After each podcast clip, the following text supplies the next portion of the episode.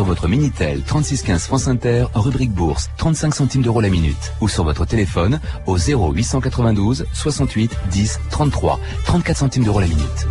Les courses à Maison Lafitte euh, cet après-midi avec euh, déjà l'arrivée de la première, 11, 5 et 6.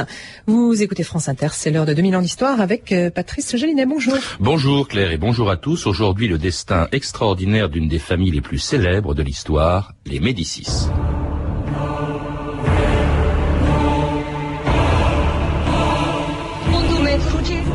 Laissons les Médicis reposer en paix dans leur tombeau de marbre et de porphyre car ils ont plus fait pour la gloire du monde qu'aucun roi, prince ou empereur.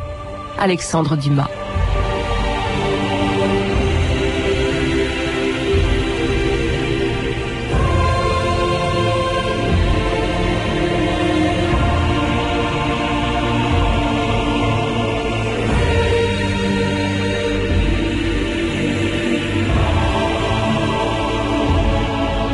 D'histoire.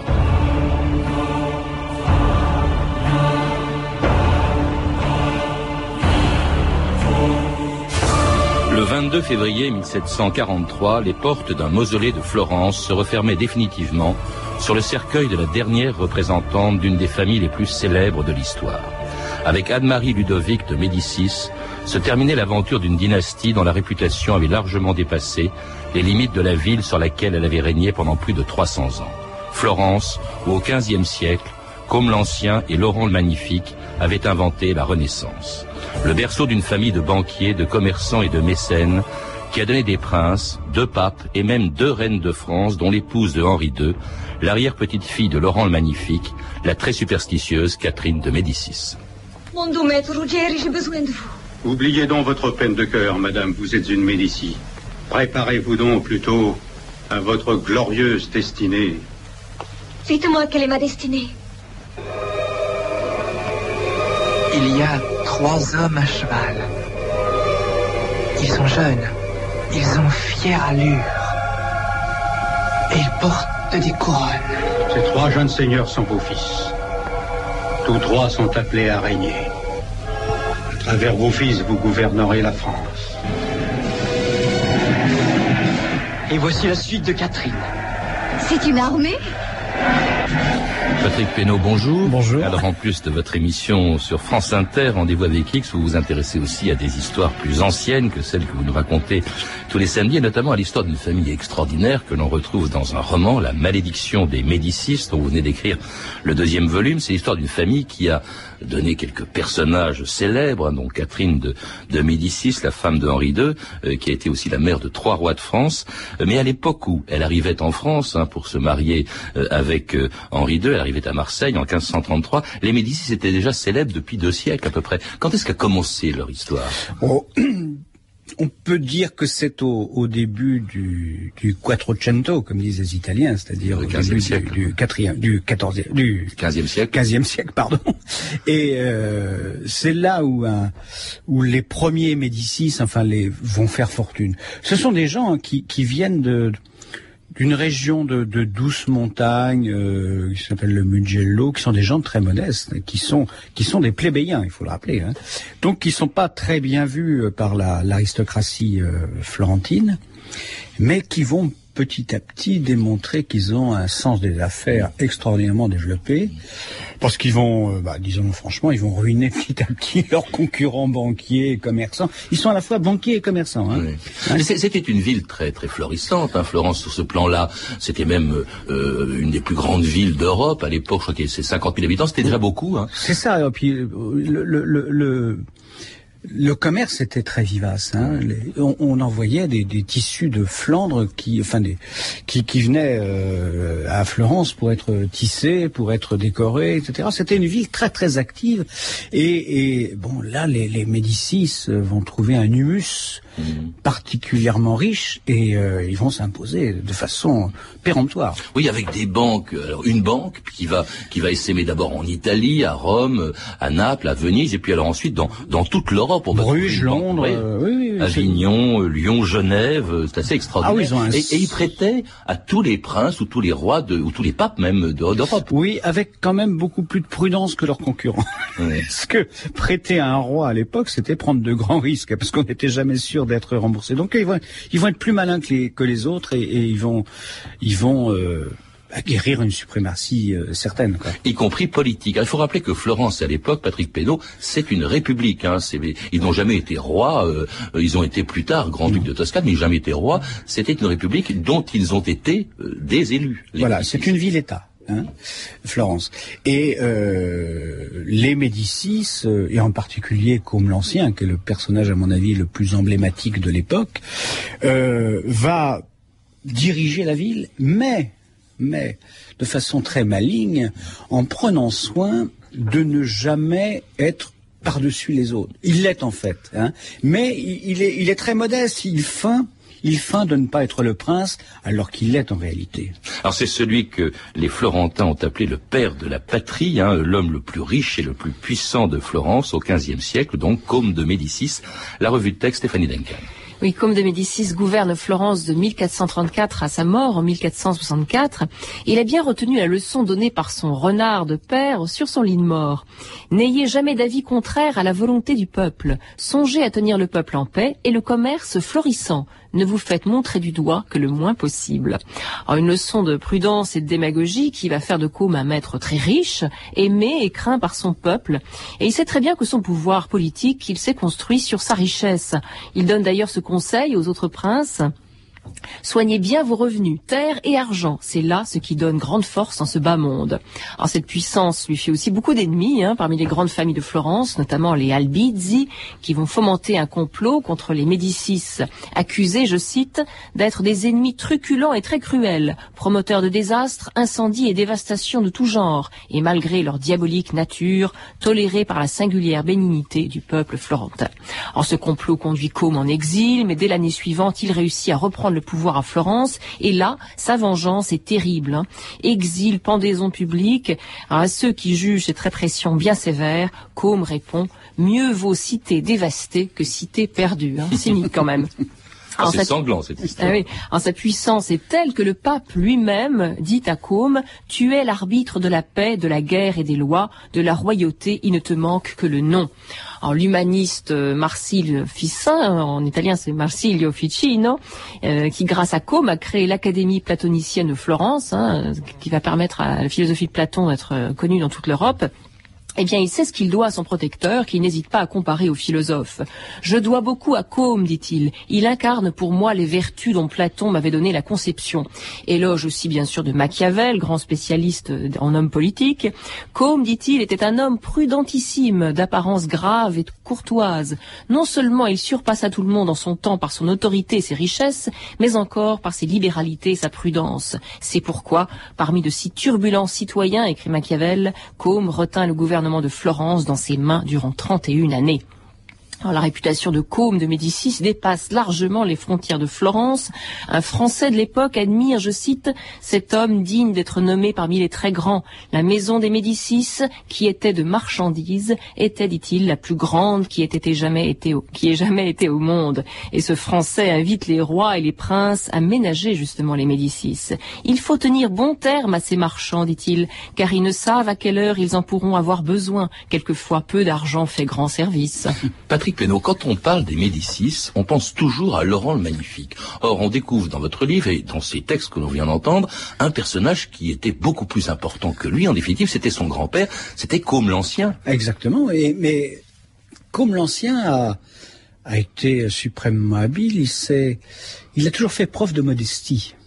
Ça a été, ça a été le, comment dire, le précepteur politique de Laurent, c'est certain. Il a eu une influence énorme sur son petit-fils, qu'il a instruit personnellement d'ailleurs. Et mais c'était un homme modeste, un, un homme qui, qui circulait dans les rues de Florence sans, sans équipage, sans garde du corps, ce qui était quand même assez étonnant hein, à cette époque quand même euh, particulièrement violente.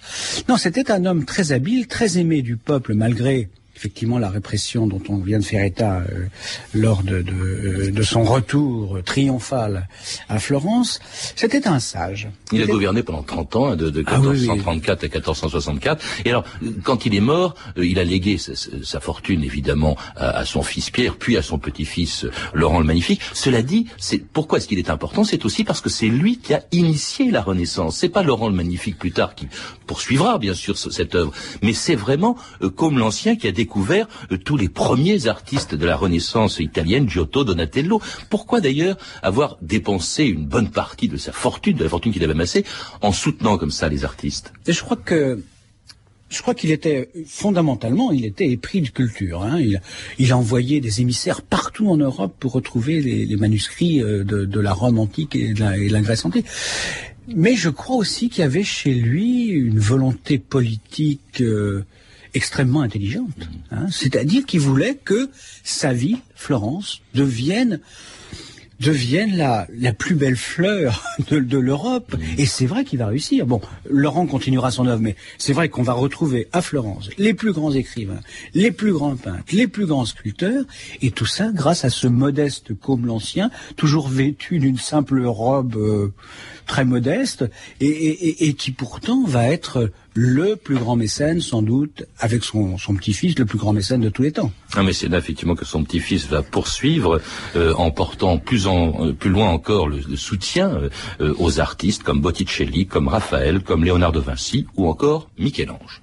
À Florence, où mon père vous a reconnu, vous êtes devenu un protégé des Médicis. Je n'oublie pas que mon père vous considérait comme son second fils. Les artistes vont et viennent comme les papes, les Médicis demeurent. Les princes et les tyrans ne devraient pas disposer de la vie des artistes. Vous n'avez rien objecté quand mon père a disposé de la vôtre C'était différent. C'était Laurent le Magnifique. Et c'était un artiste lui-même. D'ailleurs, il n'a pas disposé de ma vie. Il l'a inspiré. Voyez-vous, quand il m'a invité à venir vivre chez vous, vous rappelez-vous dessiner à quoi ressemblait alors le monde? Du, du marbre vierge, prêt à prendre la forme qu'on voulait.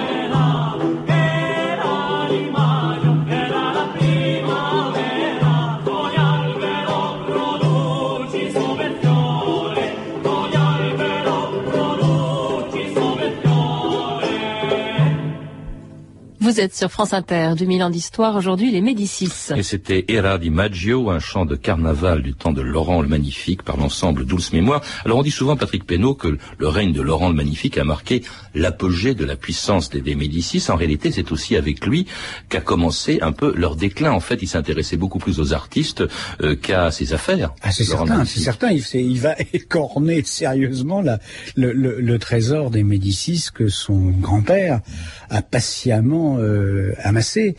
Euh, c'est vrai qu'il, euh, bah, c'était pas, c'était pas un bon gestionnaire, comme on dirait mmh. aujourd'hui.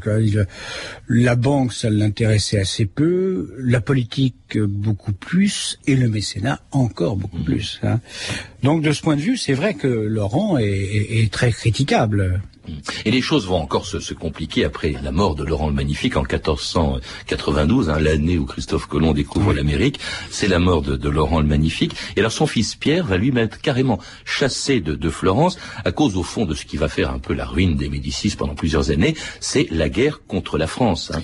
Oui, la, la France qui envahit l'Italie. Oui, oui l'Italie est alors euh, la proie euh, des grandes puissances euh, européennes.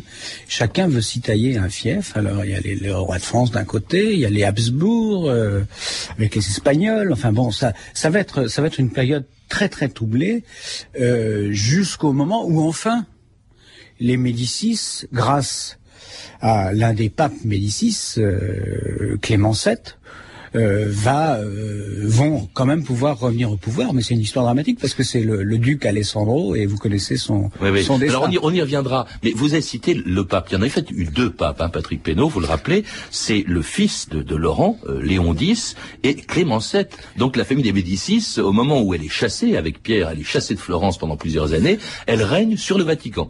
Ah oui, complètement. Léon X, c'est un, c'est un très grand pape, hein, mais euh, un pape qui va être à l'origine du schisme euh, chrétien, parce que euh, avec la question des indulgences, il va pousser un certain Martin Luther à, à devenir rebelle et à, à, à s'ériger de façon très ferme contre le, le, la politique du Vatican. Et mais en même temps, il faut reconnaître aussi à Léon X, moi j'ai une certaine estime pour lui parce que c'est c'est aussi c'est aussi un pape mécène. C'est il va dépenser des fortunes lui aussi pour réunir autour de lui les, les, les plus grands artistes. En ce sens, c'est le digne fils de, de oui. ah ouais, c'est le digne fils du magnifique. Ouais. Hein, hein. Euh, quant au pape Clément VII, qui était son conseiller, alors lui c'était un bâtard. Hein, c'est extraordinaire déjà. Il y a beaucoup de ah oui oui oui, mais c'est quand même extraordinaire qu'un qu qu bâtard euh, accède à la papauté. Hein. Quant à Clément VII, donc qui était le conseiller de Léon X, euh, lui, euh, malgré une habileté politique indéniable, va avoir une, une, fin assez pitoyable. En tout cas, Léon X et Clément VII, deux papes qui vont pouvoir compter sur leur famille quand l'Italie sera envahie par les Français et plus tard par les Allemands de Charles Quint. Le très illustre seigneur Jean de Médicis, capitaine général de l'armée pontificale. Ouvrez Je suis Jean de Médicis, capitaine de l'armée pontificale, et je vous demande le passage. Nous sommes au Crous des Allemands de Frundsberg. Ouvrez Au nom du Saint-Père le Pape Et que le Père éternel vous foudroie tous à l'instant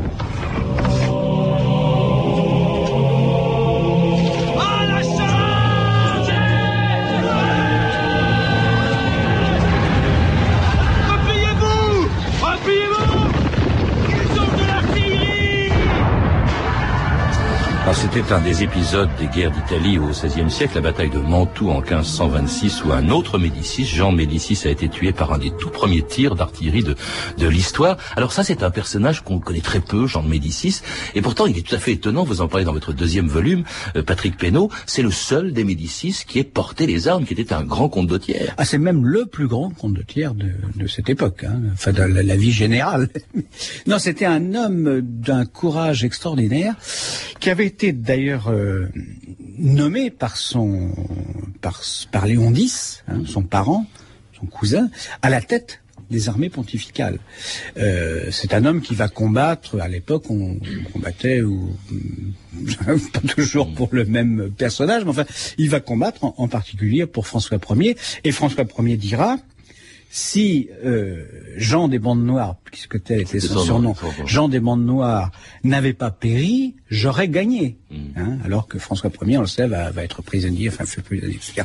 Donc c'est un personnage d'une d'une bravoure incroyable, d'une d'une grande intelligence. Euh, euh, son meilleur ami va être l'arétin, par exemple, hein, euh, qui va inventer beaucoup de techniques guerrières hein, et, et, qui va avoir une vie courte mais flamboyante. C'est un c'est un homme de terrain. c'est un, c'est un vrai combattant. Et malheureusement, il laissera un peu de côté sa, sa son épouse, qui est, qui est aussi une femme remarquable, petite fille du magnifique euh, Maria Salviati. Et euh, ça, c'est assez triste parce que leur histoire d'amour est, on, la connaît parce qu'ils se sont envoyés nombre de lettres, on la connaît, mais c'est assez déchirant. Et, c'est la, mère, enfin, c'est le, Jean et, et, sa femme sont les parents du premier grand-duc de Toscane. Alors cette époque-là, le début du XVIe siècle, c'est le moment où la République florentine s'est terminée. Hein. Euh, maintenant, on passe à un nouvel État qui a d'ailleurs été créé par la volonté un peu de Charles Quint. C'est là euh, le Grand-Duché ou le Duché le, le duché, de Toscane. Voilà. Hein Alors, oui, c'est euh, Clément VII.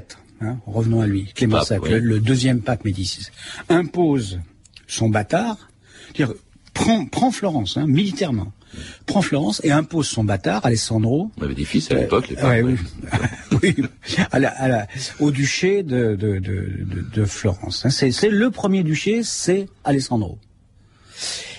Et puis, vous savez ce qu'il adviendra? Alessandro, qui est un, je un, sais parce que je vous ai lu, mais racontez-le. qui est un débauché, un, homme cruel, qui viole les filles, qui les enlève. Enfin bon, c'est épouvantable.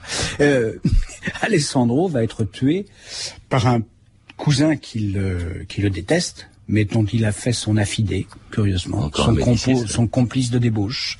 Et bah, vous connaissez tous son nom, c'est Lorenzaccio. Hein de Musset, ouais. Voilà, exactement. Qui a inspiré Musset. Ouais. Voilà, exactement. Donc Lorenzaccio tue Alessandro, et là, il y a un jeune homme qui vit à l'écart parce que sa mère a très peur que le pape Clément VII, qui n'est pas non plus un tendre, le fasse assassiner un jour.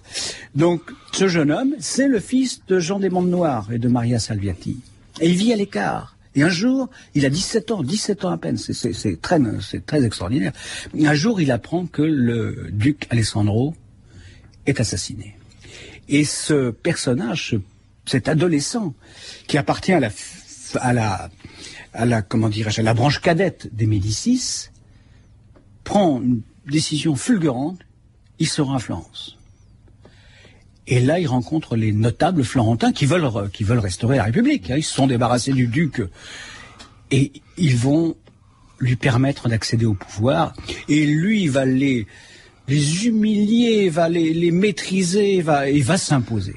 Et vous parlez donc de Côme Ier, qui, qui, devient le premier grand-duc donc de Toscane, et un homme qui va faire de Florence la ville que l'on connaît maintenant. Elle existait déjà hein, sous son ancêtre Côme l'Ancien, sous Laurent le Magnifique, mais lui, alors il va euh, construire par exemple la galerie, enfin le Palais des Offices, qui deviendra la, la galerie d'art que l'on connaît. Euh, avec lui, Florence devient quelque chose d'extraordinaire, et en même temps un musée. Je crois que c'est sous Côme Ier euh, qu'a été construite cette espèce de loggia dans laquelle se trouvent toutes les grandes statues de Florence, notamment Donatello, etc.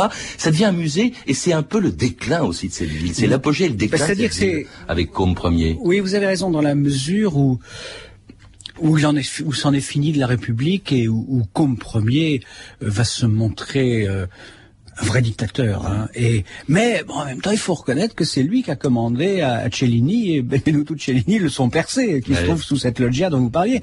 Donc c'est, rien n'est jamais noir, rien n'est jamais blanc. Enfin, Côme, c'est vrai, a beaucoup apporté à, Florence. En tout cas, on parlera plus beaucoup, alors qu'ils vont régner encore pendant deux siècles à Florence, on parlera plus beaucoup des Médicis, sinon en France, justement, où la petite fille de Côme Ier, Marie de Médicis, euh, devient à son tour, après Catherine de Médicis, elle devient à son tour reine de France en épousant Henri IV. Sire, le cardinal Alexandre de Médicis, sire, vous propose sa nièce, Madame Marie de Médicis en mariage. Florence est en ébullition. Madame Marie de Médicis est chargée d'or et les caisses vides de l'État en auraient bien besoin. Hein Vous l'avez vu euh, Le million d'écus Mais non, foutre, Marie de Médicis. Ce moine m'en a fait le portrait, sire. Elle a dit fort agréable. Elle est grande C'est de taille euh, respectable. Les appelle dans les Médicis sont tous moricots. Je ne veux pas d'une noiraude. Marie de Médicis, à la plonteur des Florentins.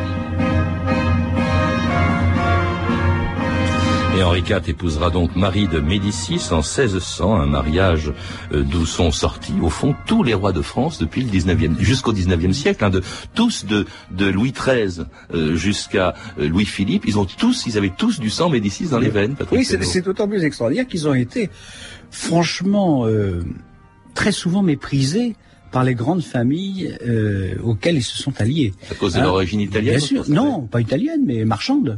Marchande, c'était pas des aristocrates. Hein. Euh, Catherine de Médicis a été très mal accueillie à la cour de France. Marie de Médicis, euh, guère mieux.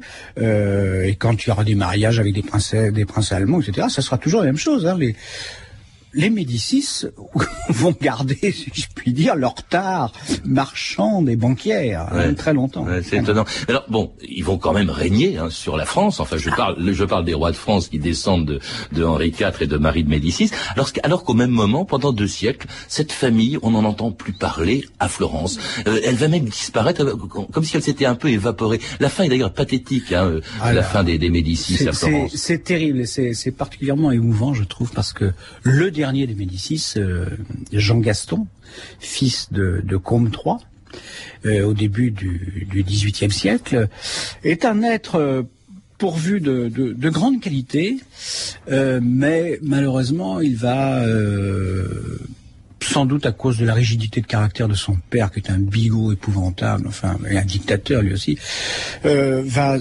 très vite se livrer à, à, à, la débauche. On le marie à une princesse allemande qui ne pense qu'à chasser euh, et qu'une espèce d'ogresse. Enfin bon, c'est épouvantable. Et, et, ce pauvre Jean Gaston euh, va petit à petit s'abandonner à, à, ses appétits autant alimentaires que, que, sexuels et il va finir dans une véritable, comment dirais dans la boue. Il ne quitte plus son lit il, il, il, mange, il euh, autre chose aussi sans doute, dans son lit et c'est il s'abandonne comme ça. C'est et c'est le dernier, c'est le dernier. Enfin, c'est le dernier des, des grands des mâles, Médicis hein. de, de, de, de, Toscane, puisqu'il y a eu sa sœur qui est morte après lui. Elle aussi euh, sans descendance, sans descendance, pardon, j'en ai parlé, à Anne-Marie euh, Ludovic, qui a légué d'ailleurs toutes les, tous les biens, tout le trésor des Médicis à sa ville et s'est arrangé, je crois, Patrick Pénaud, vous me le disiez, pour que jamais la fortune, l'art qu'avaient accumulé les Médicis ne sorte de la ville. Ça, c'est, je trouve ça admirable. Je pense pas que ça que qu'Anne-Marie Ludovic ait été une femme exceptionnelle.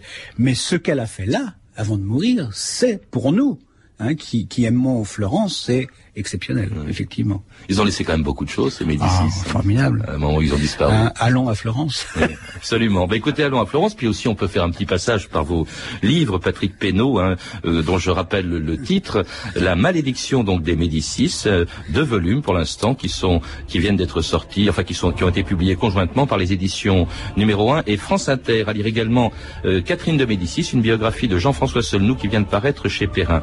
Vous avez pu entendre des extraits de L'extase et la de Carole Reed, distribué par RCV, et puis Le métier des armes d'Hermano Olmi et Diane de Poitiers de David Miller, deux films disponibles en cassette vidéo. Enfin, Le Vert Galant, un téléfilm de Pascal Salami et Georges Wodiski, d'après l'œuvre de Monique Lachère, euh, et qui a été diffusé récemment par l'excellente chaîne câblée Festival. Je rappelle aussi, Patrick Pénaud, que l'on vous retrouve tous les samedis à 13h20 dans l'émission Rendez-vous avec X sur France Inter. Vous pouvez retrouver tous ces renseignements en contactant le service des relations avec les auditeurs au 0892 68 10 33, 34 centimes d'euros la minute, ou consultez le site de notre émission sur franceinter.com. C'était 2000 ans d'histoire.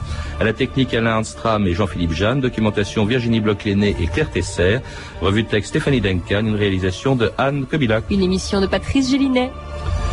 Demain, dans 2000 ans d'histoire, 205